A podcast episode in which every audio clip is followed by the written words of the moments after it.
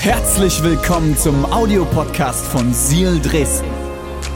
Wenn du Fragen hast oder den Podcast finanziell unterstützen möchtest, dann findest du uns auf sealchurch.de.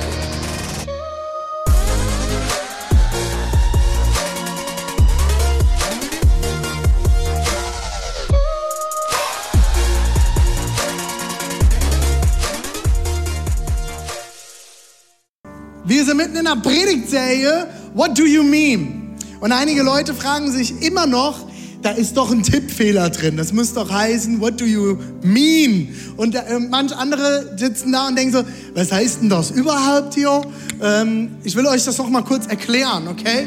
What do you mean ist eine Mischung aus What do you mean? Was soll das bedeuten? Was willst du mir sagen? Und dem Wort Meme, okay? Das Wort existiert wirklich. Wer das noch nicht mitgekriegt hat, ich will euch ein paar Memes zeigen, okay? Wir hatten letzte Woche ein paar Definitionen zu Meme. Heute zeige ich euch ein paar Memes, okay? Ich liebe Jesus-Memes. Habt ihr übrigens unseren Hipster-Jesus gesehen? Sehr cool, oder? 1A. Sieht fast aus wie Pastor Joel, gell? Alright. Zeigt mir mal das erste Meme. Okay, das ist ein Meme, okay? Wir haben heute mal ein Bild mit einem Text. Und wir lesen hier, Lord, I'm drowning. Nice to meet you, drowning. Auf Deutsch heißt das so viel wie, Herr, ich sinke. Und Jesus sagt, schön dich kennenzulernen, sinken. Ähm, ist ein bisschen lustig, geht so. Wir steigern uns vielleicht noch. Nächstes. Das finde ich auch ganz gut. Äh, Jesus kurz vorm Tod. YOLO, you only live once. Und nach der Auferstehung, just kidding, haha, verarscht. Äh, fand ich ganz lustig. Ist ein gutes äh, Ostermeme, oder? So, haha, bin doch noch mal da. Zweites Mal. You only live once, stimmt nicht. Jesus lived twice. Er hat zweimal gelebt. Okay, nächstes.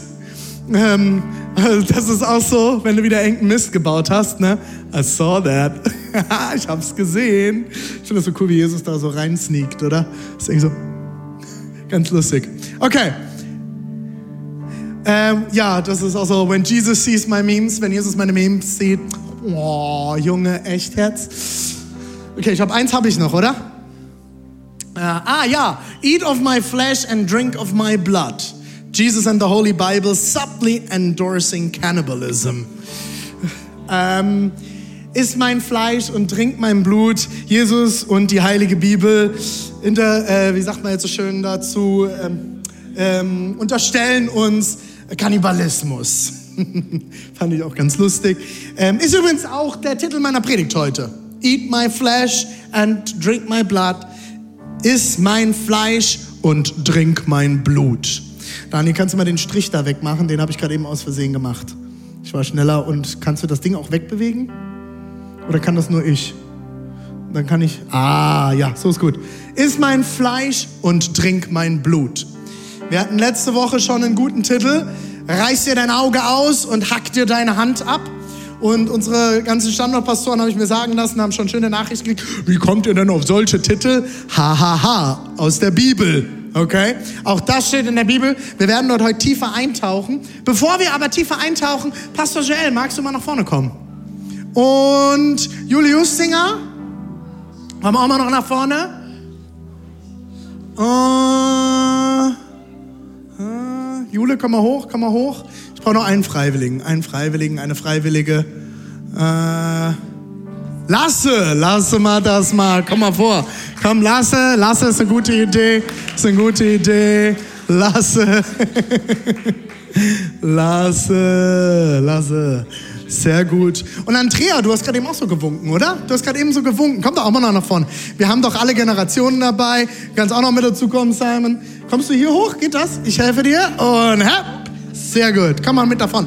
Also, pass auf. Ich habe euch ein bisschen was mitgebracht. Wir hatten ja gerade eben die Rede von ekligem Essen, oder? Ähm, ich mache mal hier kurz Platz, damit man euch alle sieht. Schiebt das auch gleich wieder hin. Wir hatten heute die Rede von ekligem Essen, oder? Ich habe euch heute ein bisschen was mitgebracht. Die, ich habe gehört, die Ekelrate bei sowas ist relativ hoch. Ich finde sowas total geil. Ich habe auch in äh, Kambodscha frisch frittiert eine riesengroße Heuschrecke gegessen. Wir haben hier Riesenheuschrecken. Die kann man auch mal zeigen fürs Publikum. Hier richtig schöne Riesenheuschrecken. Wunderbar. Wir haben hier Mehlwürmer. Mehlwürmer. Wir haben Buffalo Worms. Und wir haben kleine Grillen. Die sind auch noch gegrillt. Der Joke.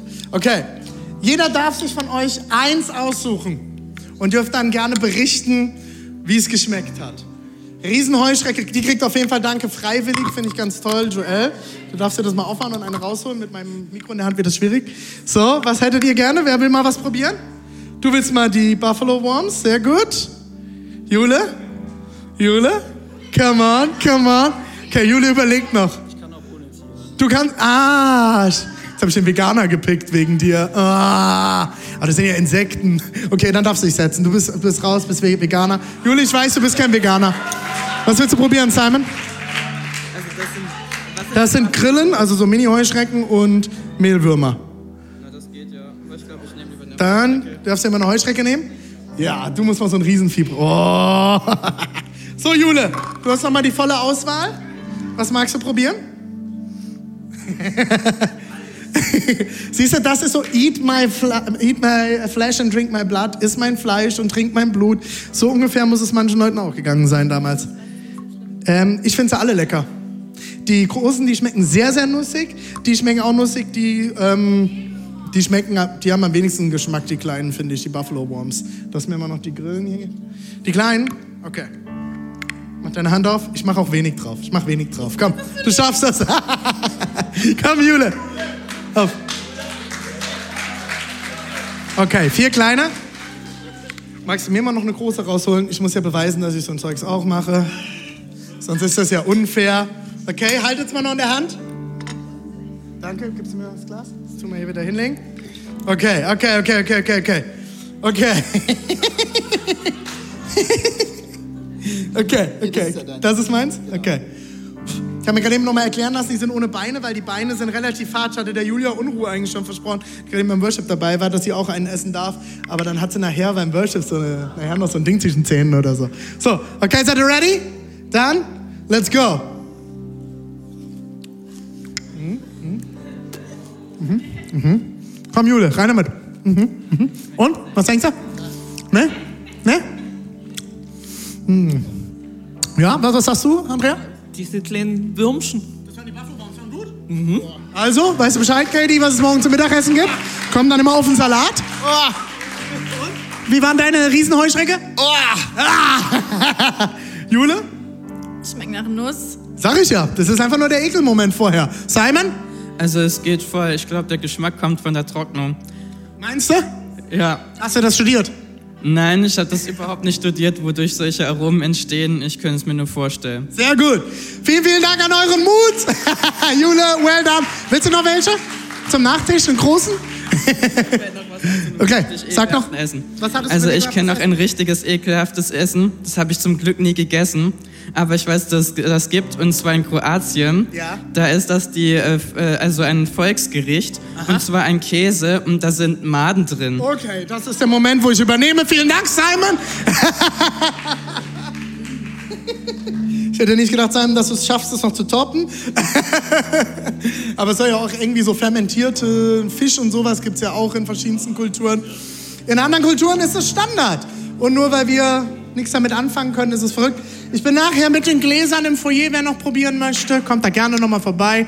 Hier in Leipzig, sorry, es ist mir leider erst am Donnerstag eingefallen, deswegen sind die zu kurzfristig gekommen, dass ich noch in alle Standorte was geben konnte. Vielleicht wird das einer eurer Standortpastoren nochmal aufgreifen. Ansonsten spreche ich jetzt ein Gebet und es ähm, hm, irgendjemand kann mir gleich vielleicht mal ein Glas Wasser geben. Ich habe immer noch dieses Grillengeschmack in meinem Mund. Kann mir jemand mal ein Becherchen Wasser besorgen? Das wäre super. Das ist irgendwie, ja genau, gib mir doch mal kurz. Ist da was drin? Nicht viel, aber wenigstens ein bisschen was. Hm, jemand Mundwasser dabei? Der Geschmack bleibt ein bisschen. Doch lieber einen Kaffee trinken sollen. Okay, ich spreche ein Gebet und dann werden wir tiefer eintauchen. Ähm, ich brauche heute eure volle Aufmerksamkeit weil heute werden wir sehr viel Bibel lesen gemeinsam. Ist das gut? Wir sind eine bibellesende Gemeinde, oder? Und wenn nicht, dann werden wir das heute spätestens. Wir kriegen das hin. Ready?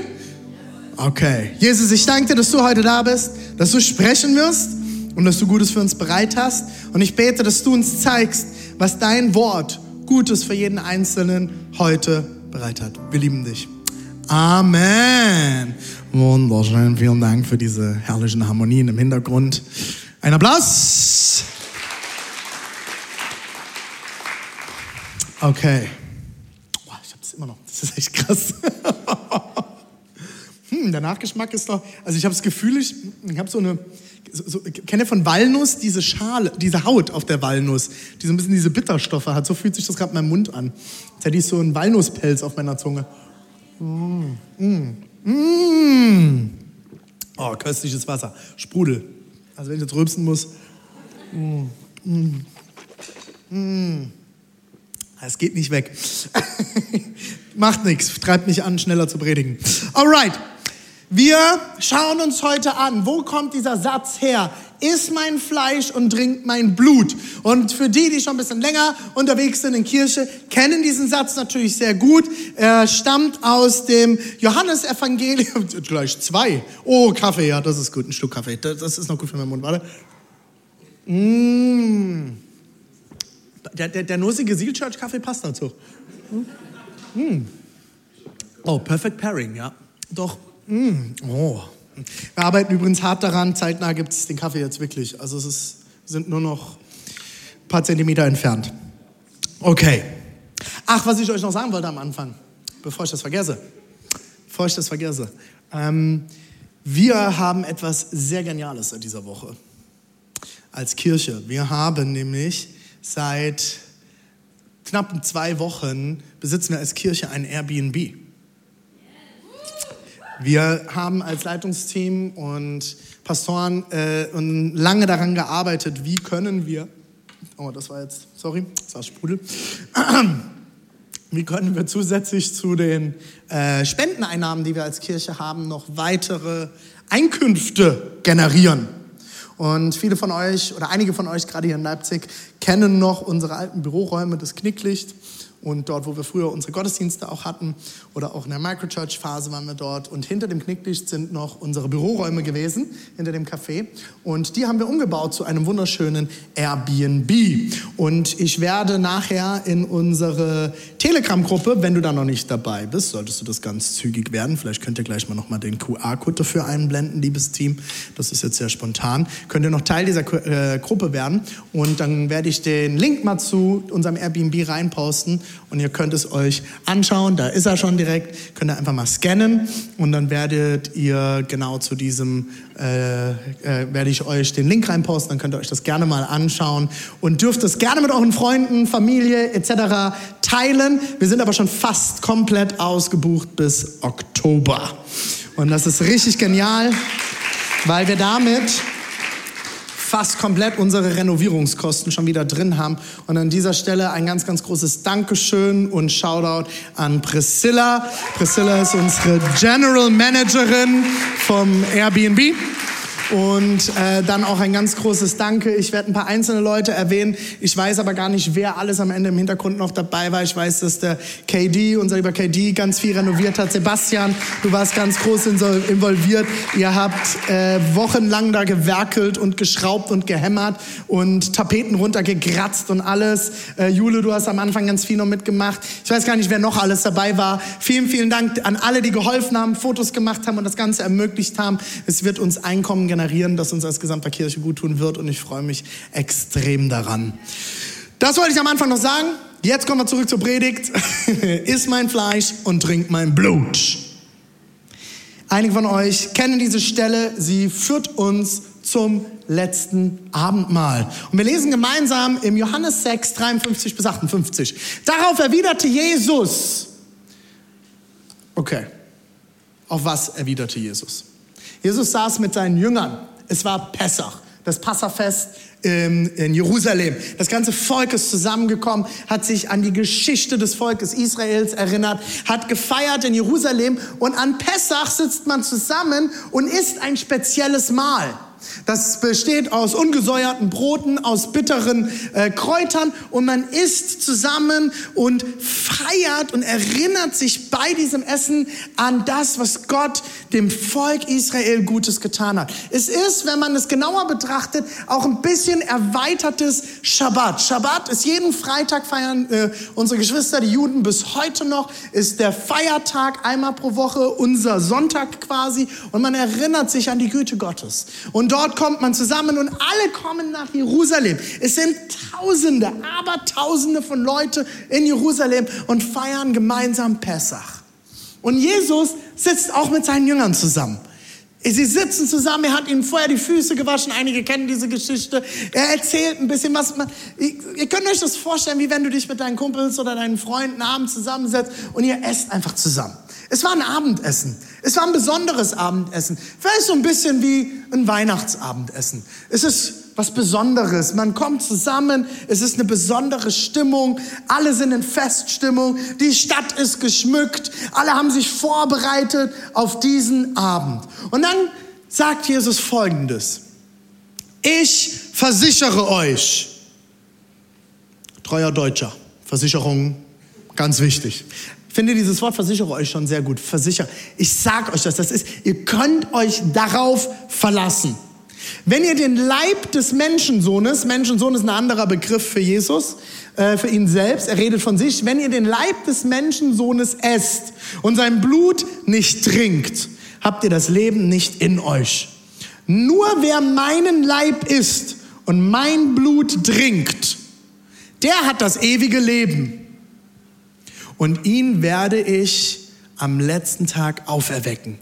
Denn mein Leib ist die wahre Nahrung und mein Blut der lebenspendende Trank. Wer meinen Leib isst und mein Blut trinkt, der bleibt in mir und ich bleibe in ihm. Ich lebe durch die Kraft Gottes, des lebendigen Vaters, der mich gesandt hat. Ebenso wird jeder, der meinen Leib isst, durch mich leben.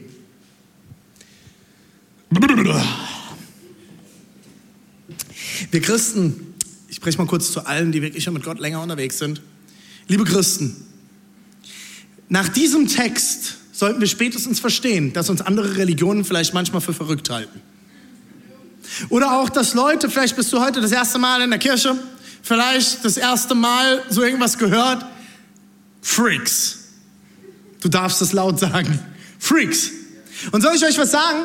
Wegen dieser Bibelstelle hatten die ersten Christen ein riesengroßes Problem. Die ersten Christen wurden von den Römern als Kannibalen bezeichnet. Wegen dieser Bibelstelle. Wenn man zusammen gesessen hat und Abendmahl gefeiert hat, hieß es, sie essen das Fleisch Jesu und sie trinken das Blut Jesu. Sag mal, geht's noch? Alles okay bei euch? Auch im Mittelalter, als dann später auch von den Katholiken die Verwandlung eingesetzt wurde und man glaubte wirklich, es wird Fleisch und es wird Blut. Oh my goodness. Das war crazy. Das eine war, sie wurden als Kannibalen bezeichnet, darüber hinaus wurden sie des Inzests betitelt, weil sie sich untereinander mit Bruder und Schwester angesprochen haben. Und die Römer haben gedacht, jetzt ist vorbei kannibalische Inzest, Jungs und Mädels. Das wird herausfordernd. Diese Religion wird nicht lange überstehen.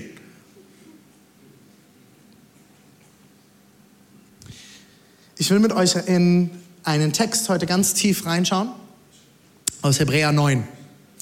Wer eine Bibel dabei hat, darf sie gerne mit aufschlagen. Hebräer 9. Ich lese aus der Neues Leben Bibel.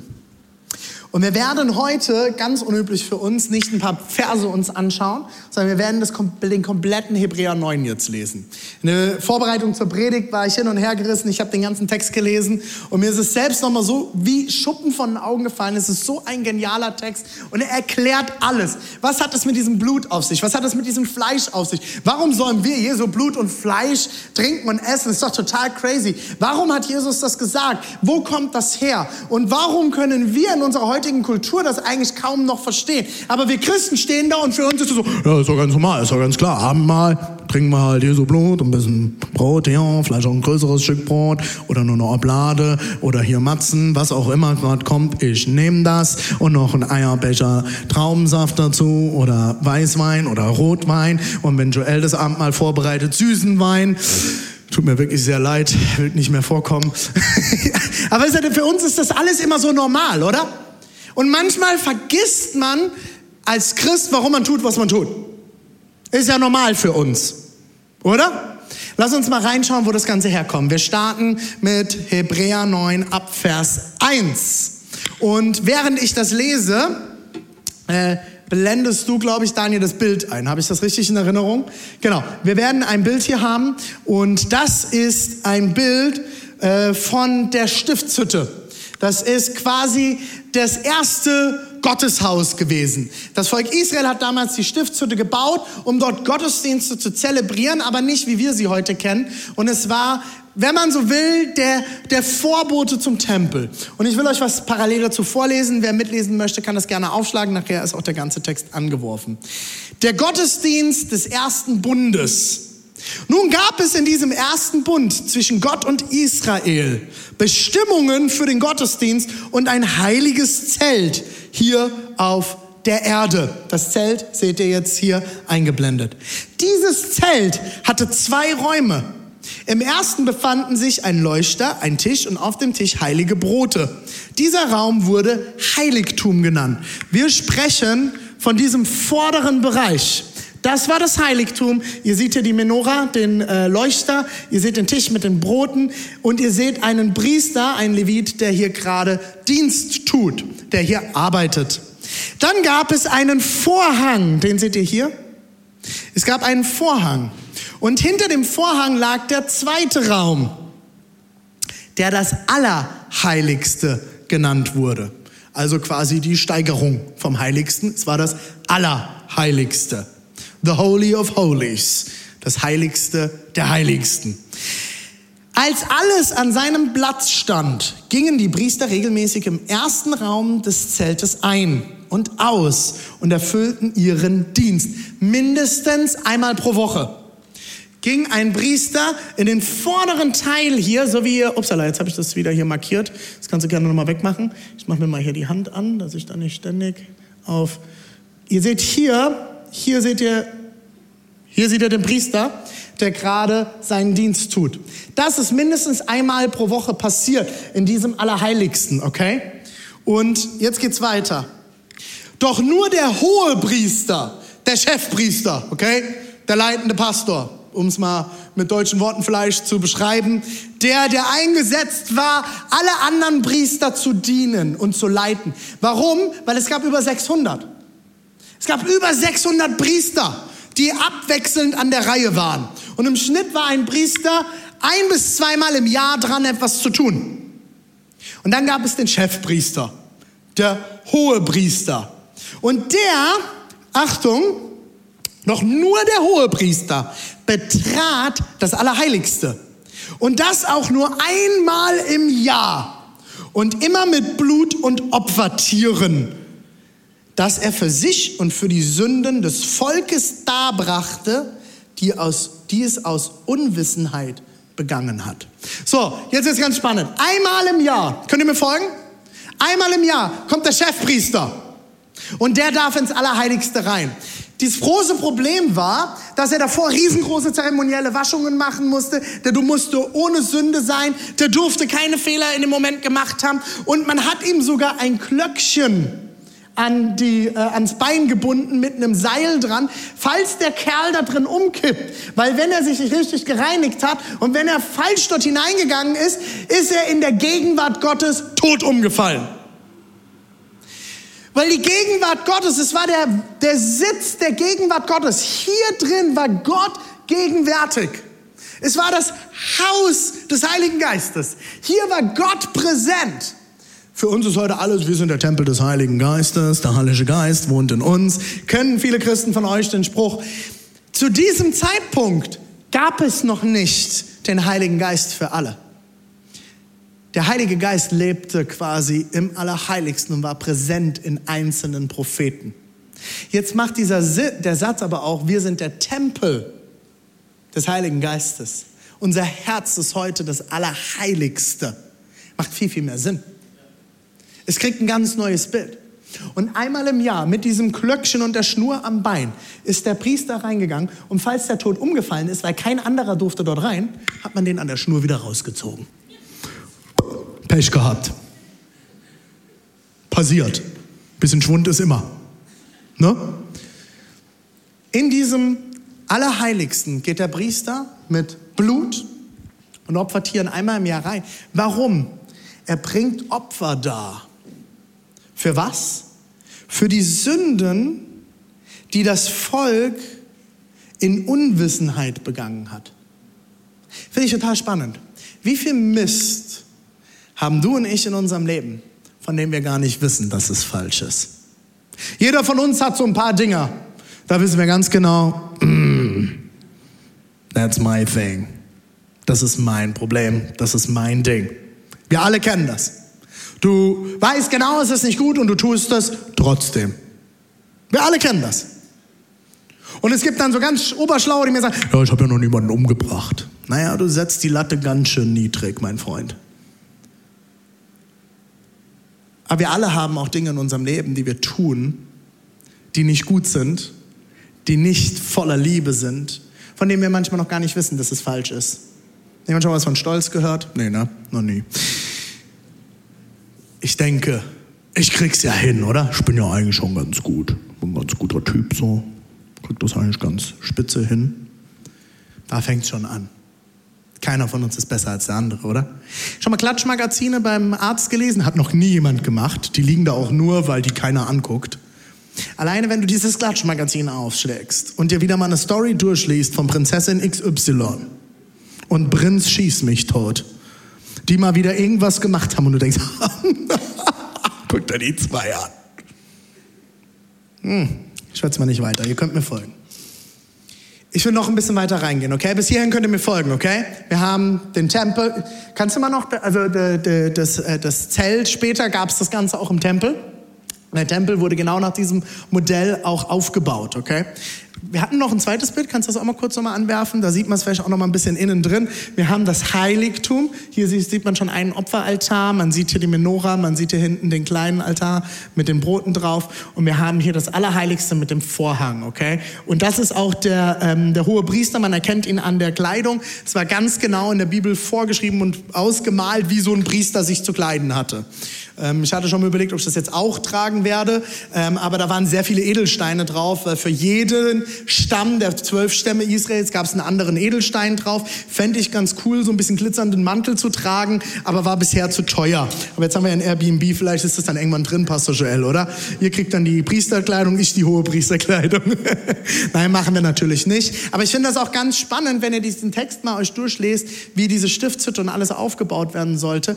Das ist bis ins letzte Detail beschrieben. Für alle, die uns immer sagen, hey, warum muss man jetzt hier so einen Aufwand machen mit Licht und bla und all dem ganzen Zeug und so viele Details, kann man sich nicht einfach in nackigen weißen Raum setzen mit einer Plastikseitengitarre und seinen Birkenstock-Sandalen. Nee, Gott liebt Details. Und auch die Stiftshütte, das Zelt der Begegnung, der Tempel waren voller kleiner Details, die alle immer wieder auf Gott deuten sollten. Finde ich total spannend. Okay, wir lesen mal ein bisschen weiter. Seid ihr noch bei mir? Ich weiß, es ist viel Text, aber es wird, es wird genial, okay? Das habt ihr jetzt aber erstmal mir folgen können, okay? Lass uns mal weiter gucken. Durch diese Bestimmungen zeigte der Heilige Geist, dass dem Volk der Weg zum Allerheiligsten noch nicht. Oh, jetzt muss ich erstmal wieder hier Stift. Kann ich wieder hier auswählen? Die Hand deaktivieren, habe ich mir sagen lassen. Nee, mach das mal für mich. Oh, jetzt sind hier wieder, jetzt habe ich hier wieder zu viel geklickt. Äh, noch nicht und es funktioniert wieder nicht. Jetzt aber, oder? Immer noch nicht. Dani, kannst du mir helfen? Irgendwie klappt das wieder bei mir nicht. Ja, mach mal, genau, jetzt muss man wieder hier irgendwas anklicken, das funktioniert immer nicht, wie ich das will. Kann ich? Ja, es war noch nicht offen, ähm, äh, genau, der Weg zum Allerheiligsten noch nicht offen stand, solange der erste Raum des Zeltes noch Bestand hat, solange es das Heiligste gab, durften die Leute noch nicht ins Allerheiligste. Was heißt das? Das Allerheiligste bedeutete persönliche Begegnung mit Gott. Solange es diese zwei Bereiche gibt, das Heiligste und das Allerheiligste, bedeutet das, dass Menschen nicht alleine und persönlich zu Gott kommen konnten, sondern sie brauchten einen Mittler. Sie brauchten jemand, der Dienst tut für sie. Sie brauchten jemand, genau wie das damals bei Mose war. Das Volk hat gesagt, Mose, geh du doch mal noch mal beten. Gott spricht doch mit dir. Ich habe das immer mal wieder mit Nachbarn und Freunden, die Gott auch nicht kennen, die zu mir kommen. Ja, du hast doch so einen besonderen Draht hier mit diesem Gott. Kannst du mal für mich beten? Kann ich machen. Aber du kannst es auch. Und wir haben manchmal so ein, kennt ihr das? Konferenztourismus? Das ist so ganz bekannt in unserer Altersklasse. Wir müssen auf irgendwelche Konferenzen fahren, zu irgendwelchen speziellen Predigern fahren, auf irgendwelche besondere Bibelschulen gehen. Wir müssen alle nach Kalifornien zu Bethel pilgern. Wir müssen nach, nach äh, Australien in irgendwelche Gemeinden, wo gerade irgendwas Besonderes passiert ist. Was man irgendwo mitgekriegt hat auf Instagram. Was ja immer die Wahrheit erzählt. Und auch immer die schlechten Seiten beleuchtet. Weil dort kann ich jetzt Gott erleben, wenn ich da bin. Dann kommen wir wieder dahin zurück, was ich euch eben gezeigt habe. Dann sage ich, ich muss wieder zur Stiftshütte pilgern und brauche den hohen Priester, der für mich Dienst tut. Solange der erste Raum des Zeltes noch Bestand hatte. Gehen wir auf die nächste Seite. Dies ist ein Gleichnis für unsere Gegenwart. Die Gaben und Opfer der Priester können das Gewissen der Menschen, die sie darbringen, letztlich nicht von Schuld befreien. Wir denken ganz oft, andere Leute müssen etwas für mich tun. Andere Leute müssen sich verändern, liebe Ehepaare, oder? Wenn mein Partner sich endlich verändert. Wenn der das endlich mal hinkriegt. Genauso war es damals. Die Menschen dachten, wenn die Priester das tun, wird das schon funktionieren. Wisst ihr, was Gott gesagt hat? Er hat später gesagt, mir stinken eure Opfergaben. Ihr opfert und opfert und opfert und opfert. Ich habe gar keinen Bock da drauf. Ich will eine Beziehung zu euch haben. Ich will euch kennenlernen. Und wisst ihr, was bei Mose passiert ist? Gott hat zu Mose gesagt, ich will, dass das Volk meine Gegenwart erlebt. Und das Volk hat gesagt, nein, davor haben wir Angst. Wir haben Angst vor deiner Gegenwart. Wir haben Angst davor, du bist viel zu groß. Die hatten Respekt vor Gott. Und haben gesagt, nein, gib uns irgendwas, gib uns Priester, gib uns einen König, irgendwas, damit wir nicht in die Gegenwart Gottes kommen müssen. Weil ich habe Angst. Ich krieg's doch nicht hin, guck mich an. Ich bin ein Versager. Ich krieg's so oft nicht hin. Ich kann nicht einfach vor Gott kommen. Und dann kam die Stiftshütte kam der Tempel, es kamen die Könige, die, die, die Propheten.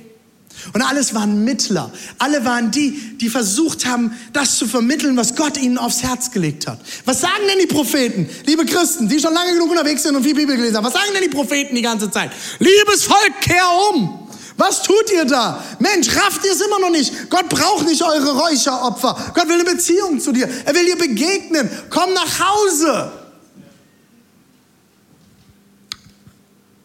Und genauso war es damals schon. Wir lesen mal weiter. Denn diese alten Satzungen beziehen sich nur auf Essen und Trinken und rituelle Waschungen. Im Alten Testament, die ganzen Regeln gingen darum, du darfst kein Schweinefleisch essen, du darfst kein Fleisch essen von Tieren mit gespaltenem Huf, du darfst äh, mit einer Frau nicht schlafen, wenn sie ihre Tage hat. Wenn eine Frau ihre Tage hat, ist sie unrein. Du sollst dies nicht, du sollst das nicht, du sollst hier nicht. Über 600 Gesetze. Warum? Weil das Volk zu Gott kam und hat gesagt, Gott, gib uns Anweisungen. Wie sollen wir denn leben? Wie kriegen wir das hin? Und Gott war relativ schlau, weil er ist ja Gott und hat gesagt, die Jungs haben noch keine Kühlschränke in der Wüste. Schweinefleisch verdirbt schnell. Also passt bitte auf, dass ihr kein Schweinefleisch esst. Gar nicht so dumm, dieser Gott, oder? Seid ihr noch wach? Dabei ging es aber um Essen und Trinken und rituelle Waschungen auf äußere Bestimmungen, die nur gelten, bis eine neue Ordnung kommt, die besser ist. Es wird was Größeres kommen, es wird was Besseres kommen. Wir lesen weiter. Jetzt kommt es richtig genial. Christus ist das vollkommene Opfer. Jetzt kommt Christus mit rein. Jetzt müssen wir gut aufpassen. So ist Christus nun der hohe Priester. Für all das Gute geworden, das gekommen ist. Er hat das große, vollkommene Heiligtum, das Allerheiligste. Achtung, das ist jetzt super crazy, bitte, hört gut zu, okay? Im Himmel. Hä? Ich dachte, das war in der Stiftshütte. Betreten. Das nicht, und jetzt kommt es richtig genial, von Menschen erbaut wurde. Und nicht Teil dieser Schöpfung ist. Mich fragen immer wieder Leute, warum musste Jesus sterben? Was soll das? Diese Verse beschreiben es perfekt. Die Priester haben ständig Opfer darbringen müssen. Das war ihr Job. Das war die Anweisung. Und einmal im Jahr ist der hohe Priester ins Allerheiligste gegangen und hat ein spezielles Opfer dargebracht. Jesus ist dieser hohe Priester für ein und alle und das allerletzte Mal. Als Jesus gestorben ist am Kreuz, beschreibt uns dieser Text, ist er ins Heiligtum im Himmel gegangen. Das ist total abstrakt. Er ist gestorben und war bei Gott selbst, seinem Vater im Himmel und war das letzte Opfer. Wisst ihr, wann das passiert ist? In dem Moment, wo er am Kreuz schrie, es ist vollbracht. It is finished. Es ist vorbei. Ich habe es getan. Es ist alles bezahlt. Ich bin das letzte Opfer. Und wisst ihr, was wir Christen tun? Was wir daraus machen? Wir gehen zurück zum Alten Testament. Wir gehen zurück zu den alten Regeln und denken, wir müssen immer noch alles hinkriegen. Wir müssen es immer noch hinkriegen. Wir müssen das beste und perfekte Leben leben. Wir müssen Gott doch milde stimmen. Und wenn ich jeden Sonntag in den Gottesdienst renne, wenn ich immer meine Bibel lese, wenn ich immer bete, wenn ich in der Kirche mitarbeite, wenn ich mein Geld spende, wenn ich all das tue, dann wird Gott schon ein bisschen hinwegschauen über den anderen Blödsinn, den ich gemacht habe. Ich bringe mein Opfer da, ich werfe mein Geld in den Eimer rein. Erinnert ihr euch an Ablasshandel der katholischen Kirche? Martin Luther, der aufgestanden ist, gesagt hat, das bringt nichts. Ablasshandel war, die Leute haben angefangen, Geld zu bezahlen an die Kirche, um einen Zettel zu kriegen, wo drauf steht, dir ist vergeben. Die Bibel spricht darüber, dass Jesus Christus, der hohe Priester, für alles war. Er war der letztendliche hohe Priester. Er ist ins Heiligtum gegangen. Er ist gestorben. Er war beim Vater. Er hat das Heiligtum betreten. Und er ist der, das letzte Blut, das vergossen werden musste zur Vergebung. Wo kommt das mit diesen Opfern her? Jede Religion kennt Opfer. Wusstet ihr, dass das Christentum die erste Religion war, die keine Menschenopfer darbringen durfte?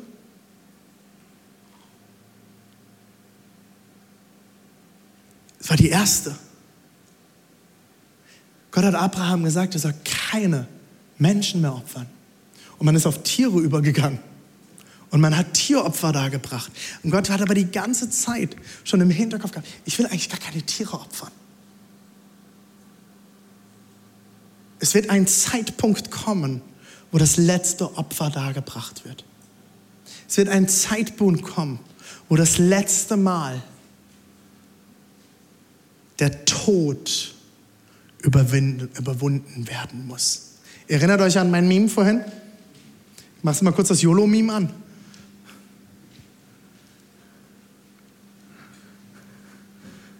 Jesus ist nämlich nicht nur ins Allerheiligste gegangen, hat sich geopfert und ist gestorben. Not YOLO. Er kam wieder. Und er hat diesen Tod überwunden. Er hat ihn ein für alle Mal, das letzte Mal gestorben, wenn man das mal so blöd sagen darf. Okay, ich will noch mal einmal weiterlesen. Ab Vers 11. Vers 11.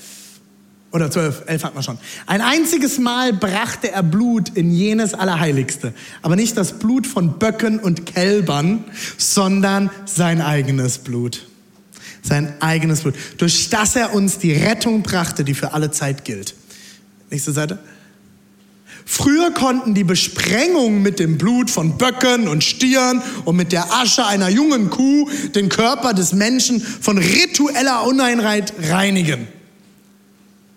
Wie viel mehr, ich finde den Satz so genial, das ist die Bibel, okay? Wie viel mehr kann dann das Blut des Christus wirken? Wenn früher Böcke und Lämmer und all das Zeug etwas verändern konnten, wie viel mehr kann denn jetzt das Blut von Jesus etwas verändern? Wie viel mehr Kraft muss denn da drin sein? Denn durch die Kraft von Gottes ewigem Geist brachte Christus sich selbst, Gott als vollkommenes Opfer, für unsere Sünden da. Und jetzt kommt ein ganz großer Punkt. Er war vollkommen. Christus war vollkommen. Nächste Seite. Er befreite unser Gewissen, indem er uns frei spricht. Gott spricht dich frei von unseren Taten, für die wir den Tod verdienen. Nun können wir dem lebendigen Gott dienen. Aus diesem Grund ist er der Vermittler eines neuen Bundes, zwischen Gott und den Menschen.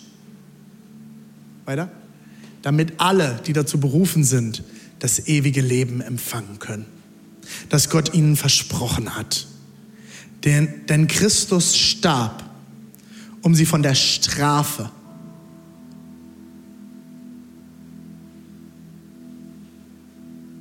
für die Sünde zu befreien, die sie zur Zeit des ersten Bundes begangen hatten. Weiter. Wenn nun jemand stirbt, das ist richtig gut, Leute, passt auf. Wenn nun jemand stirbt und ein Testament hinterlässt, okay? Habt ihr das Bild? Jemand stirbt und hinterlässt ein Testament. Was ist ein Testament? Jemand regelt seinen Nachlass. Was passiert mit den Dingen, die die Person vorher besessen hat? Die Person ein Haus gehabt hat, wird geklärt, wer das Haus bekommt. Und im besten Fall hat die Person ein Testament geschrieben und da steht drin, René Wagner bekommt das Haus. Wenn jemand sein Haus vermachen will, bin offen dafür. Wenn nun jemand stirbt und ein Testament hinterlässt, bekommt niemand etwas, bevor nicht bewiesen ist, dass der Verfasser dieses Testaments wirklich tot ist, oder? Macht das Sinn? Könnt ihr mir soweit folgen? Kein Testament, kein Erbe. Kein Tod, kein Testament. Oder? Macht Sinn. Wenn nicht bewiesen ist, dass die Person tot ist, gibt es kein Erbe. Nächste Seite. Das Testament tritt erst nach dem Tod dessen in Kraft, der es geschrieben hat. Also erst wenn er gestorben ist, der Schreiber des Testaments, wenn der tot ist, tritt das Testament in Kraft. Solange er noch lebt, kann niemand es für sich in Anspruch nehmen. Kein Testament, kein Erbe.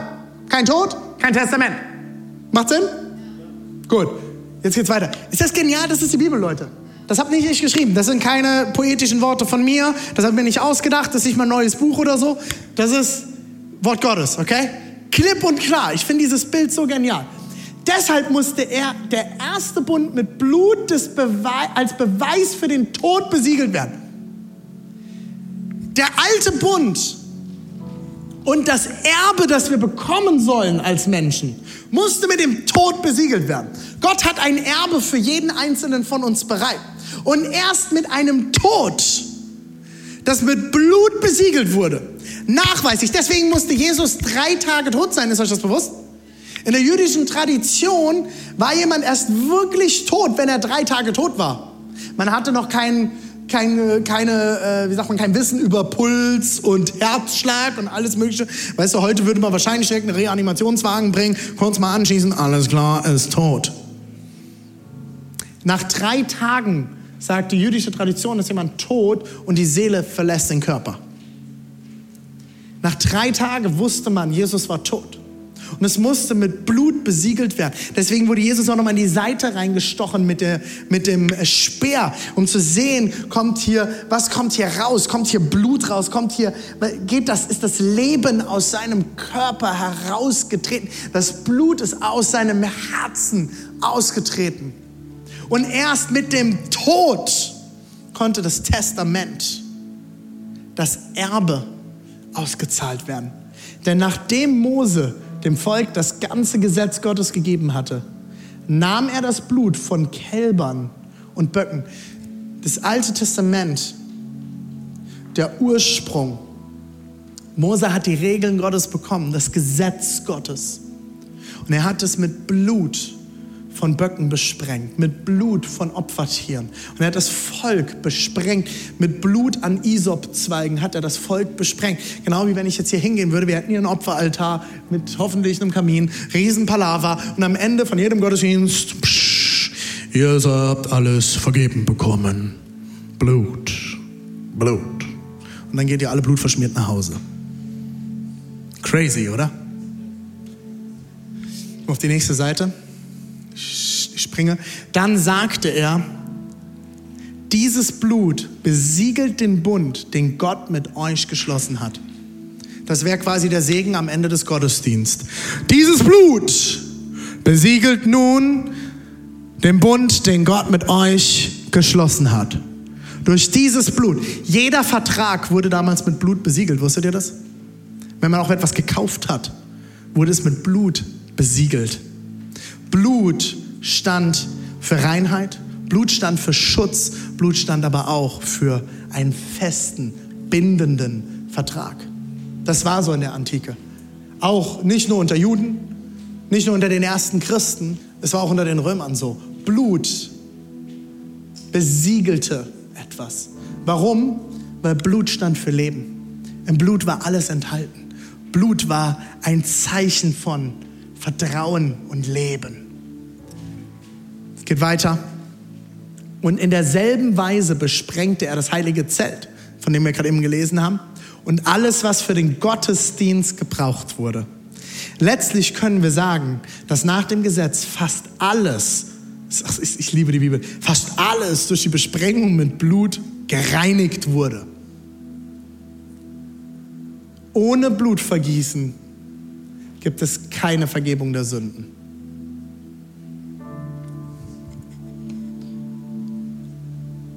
Denn Christus ging in den Himmel selbst, um nun für uns vor Gott einzutreten.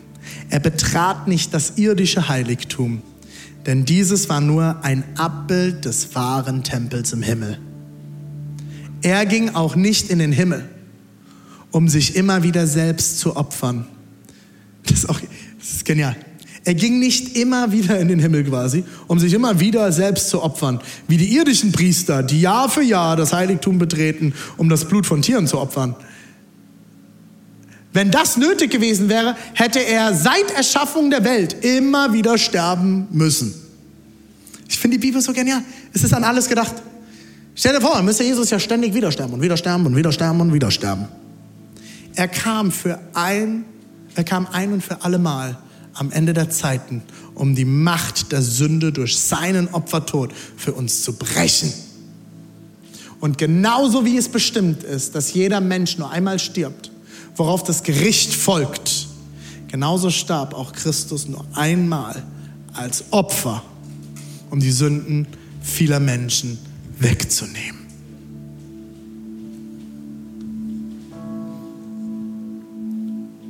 Er wird wiederkommen aber nicht noch einmal wegen unserer Schuld, sondern er wird all denen Rettung bringen, die sehnsüchtig auf seine Rückkehr warten.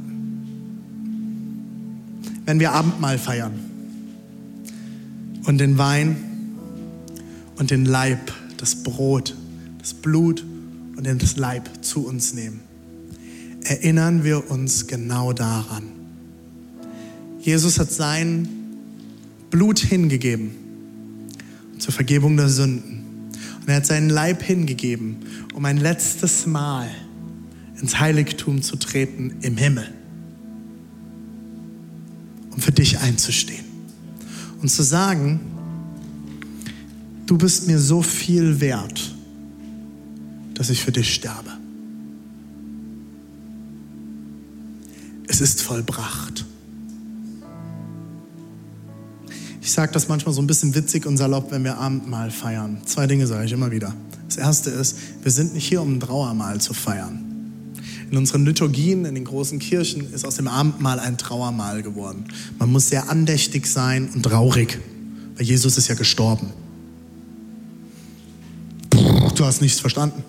Jesus ist nicht gestorben, Jesus ist auferstanden. Sonst würden wir hier kein Abendmahl feiern. Und eine zweite Sache, die ich immer wieder sage, nehmt reichlich, ist genug Jesus für alle da. Warum sage ich das? Deswegen. Er ist gestorben für immer für dich. Es ist genug Jesus für dich da. Immer wieder und wieder und wieder und wieder und wieder. Und deswegen muss ich nicht mehr rumlaufen und mich verurteilen. Ich krieg's nicht hin, ich bin ein schlechter Christ, mich kann man vergessen, ich bin sowieso ein Versager, ich bin ein schlechter Mensch, ich bin ein Versager, ich krieg's nicht hin, ich krieg's nicht hin, ich krieg's nicht hin. Was bin ich für ein Kack-Christ? Guck mich doch mal an. Nein, du hast jetzt das Erbe. Das Testament ist vollstreckt worden. Und weißt du, was dein Erbe ist? Für mich sind es zwei Dinge. Das erste ist Ewigkeit.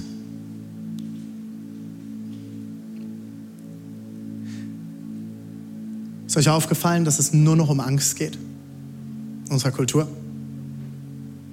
Du musst nur mal kurz in die News schauen. Wir haben jetzt schon wieder Angst vor Corona. Uns wird Angst gemacht vor der Gaskrise. Sie ist reell. Aber anstatt dass Lösungen gefunden werden, wird das ganze Volk unter Druck gesetzt und mit Angst manipuliert. Ich habe keine Angst vor dem Tod. Wenn ich gleich hier einen Herzinfarkt kriege und umfalle, ich weiß genau, wo ich bin. Ich werde bei Jesus sein. Ich werde in der Ewigkeit sein. Und es wird nichts Schöneres geben als das. Gesund, keine Träne, kein Schmerz, kein Leid. Ich werde in der Ewigkeit sein. Ich habe keine Angst vor dem Tod. Das ist mein Erbe. Das steht mir zu. Das hat Jesus mir versprochen. Und das Zweite ist, und das ist für die Erde jetzt, Identität. Ich weiß, mir ist vergeben. Ich weiß, wer ich bin. Ich kann in den Spiegel gucken und dankbar sein, dass Gott mich genial geschaffen hat. Mit Herausforderungen, aber dafür ist er schon längst gestorben. Und das heißt nicht, dass ich nicht anstrebe, mich zu verändern. Dass ich nicht anstrebe zu wachsen in diesem Leben. Dass ich nicht anstrebe, Dinge zu verändern in meinem Leben. Ein besserer Ehemann zu werden, ein besserer Vater zu werden, ein besserer Pastor zu werden, ein besserer Freund zu sein. Liebe ist das Zentrum von allem. Ich bete darum, ich strebe es an. Aber mir ist für ein und alle Mal vergeben. Und ich kann da drauf stehen und sagen, yes, ich bin frei. Gott hat mir längst vergeben. Und wenn mir alle möglichen Leute Dinge vorwerfen, und mich als ihr Lehrer vielleicht sogar bezeichnen und mir sagen, bei dir geht es immer nur um Gnade. Halleluja! Weil es geht nur um Gnade. Es geht nur um Liebe und Veränderung wird nicht daraus passieren, dass ich Menschen verurteile, dass ich mich selbst verurteile und dass ich mich immer schlecht fühle. Veränderung wird passieren, wenn ich verstehe, zu wem Gott mich geschaffen hat. Dass Gott mich zu einem genialen Person geschaffen hat. Dass Gott mich mit Fehlern und Herausforderungen geschaffen hat. Dass er mich mit Gaben, mit Kraft, mit Energie geschaffen hat. Und mit der lauten Stimme. Und das bin ich. Und ich bin Gott dankbar dafür. Gott hat dich genial geschaffen. Und aus diesem Vertrauen heraus, um aus dem Vertrauen heraus immer mehr zu erkennen, wen Gott in mich hineingelegt hat. Und dass mir längst vergeben ist und ich nichts mehr tun kann, was mich trennen kann von der Liebe Gottes. Nichts, rein gar nichts. Komme ich mit Dankbarkeit vor Gott und es werden sich Dinge in meinem Leben verändern. Und deinem Leben. Du musst dich nicht mehr abrackern, dass Gott dich liebt. Du musst nicht mehr jede Woche in den Tempel rennen und um Vergebung schreien. Wisst ihr, warum wir heute zum Gottesdienst zusammenkommen? Weil wir feiern. Wir feiern. Wir feiern die Freiheit. Wir feiern die Gnade Gottes. Wir kommen als Kirche zusammen, um uns daran zu erinnern, Hey, weißt du das noch, Jemima? Es ist längst vollbracht. Auch wenn du dich vielleicht scheiße fühlst nach der Woche, vielleicht hast du diese Woche mit Unvergebenheit gekämpft, Josua. Vielleicht, Andrea, hast du diese Woche gekämpft, dass du nicht da bist, wo du sein willst. Vielleicht hast du gerade äh, ähm, damit gekämpft, Joel, dass du es wieder nicht hingekriegt hast, obwohl du es hinkriegen wolltest. Vielleicht, Jule, hast du diese Woche versagt. Wir alle. Soll ich verraten? Kirche ist kein Paradies. Kirche ist kein toller Kreis von perfekten Leuten. Kirche ist ein Haufen von Säcken. Von Säcken, die versagen. Von Säcken, die es nicht hinkriegen. Die Christen sind oft die Schlimmsten. Die sind die, wenn irgendjemand einen Fehler macht und er ist schon Christ, der wird noch mit dem Finger drauf sagt, das geht aber nicht, was du hier tust. Wie viele Pastoren werden heute geroastet, weil sie einen Fehler gemacht haben? Ich hoffe, wenn ich irgendwann mal einen Fehler mache, dass ihr zu mir kommt und sagt, René, oh Mist, das war scheiße, aber dir ist vergeben.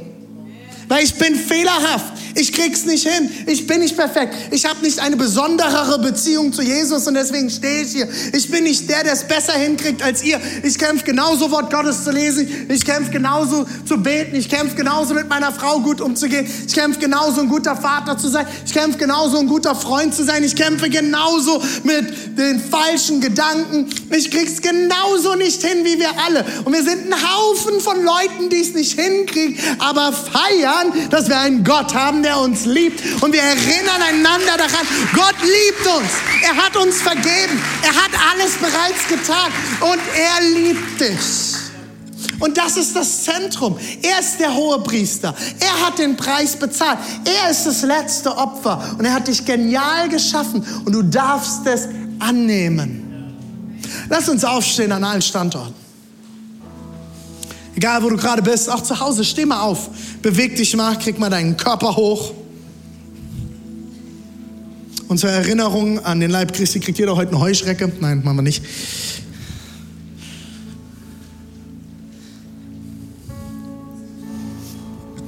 Ich weiß nicht, wo du mit deinem Gott stehst. Und ich weiß, wir sind zeitlich eigentlich schon wieder drüber und ich habe zu lange gepredigt, ist mir aber völlig egal, ich glaube, es war wichtig. Wenn du jetzt gehen musst, weil du einen Braten im Ofen hast, dann geh jetzt und schweige für immer. Nein. Hey, ich will mir diesen Moment nehmen. Und ich will dich einladen, egal wo du bist und wie warm es gerade ist. Ich schwitze auch.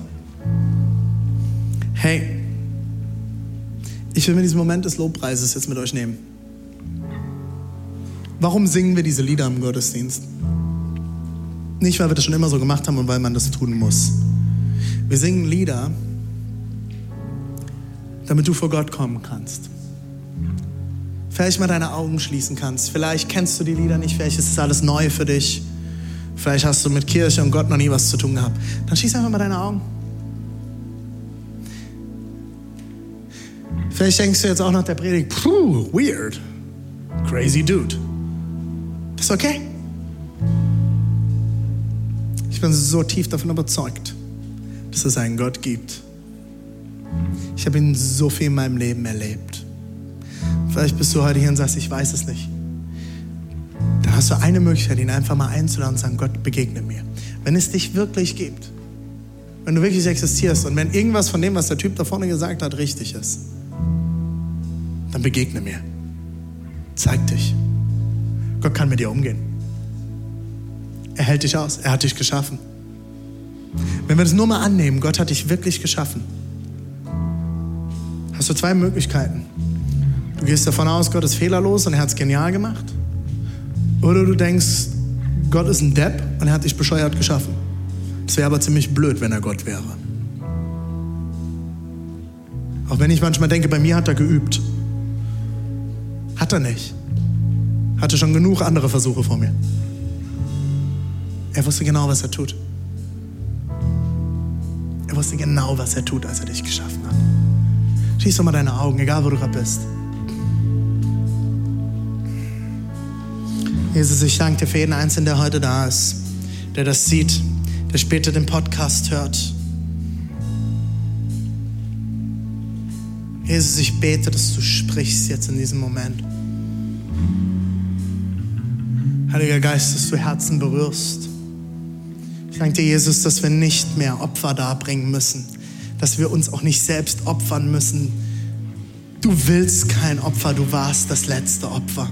Und ich spreche dir das auch dort zu, wo du jetzt gerade hier stehst und betest und du dich immer wieder als Opfer siehst oder opfern willst.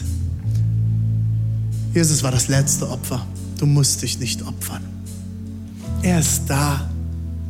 Er vergibt dir. Er liebt dich.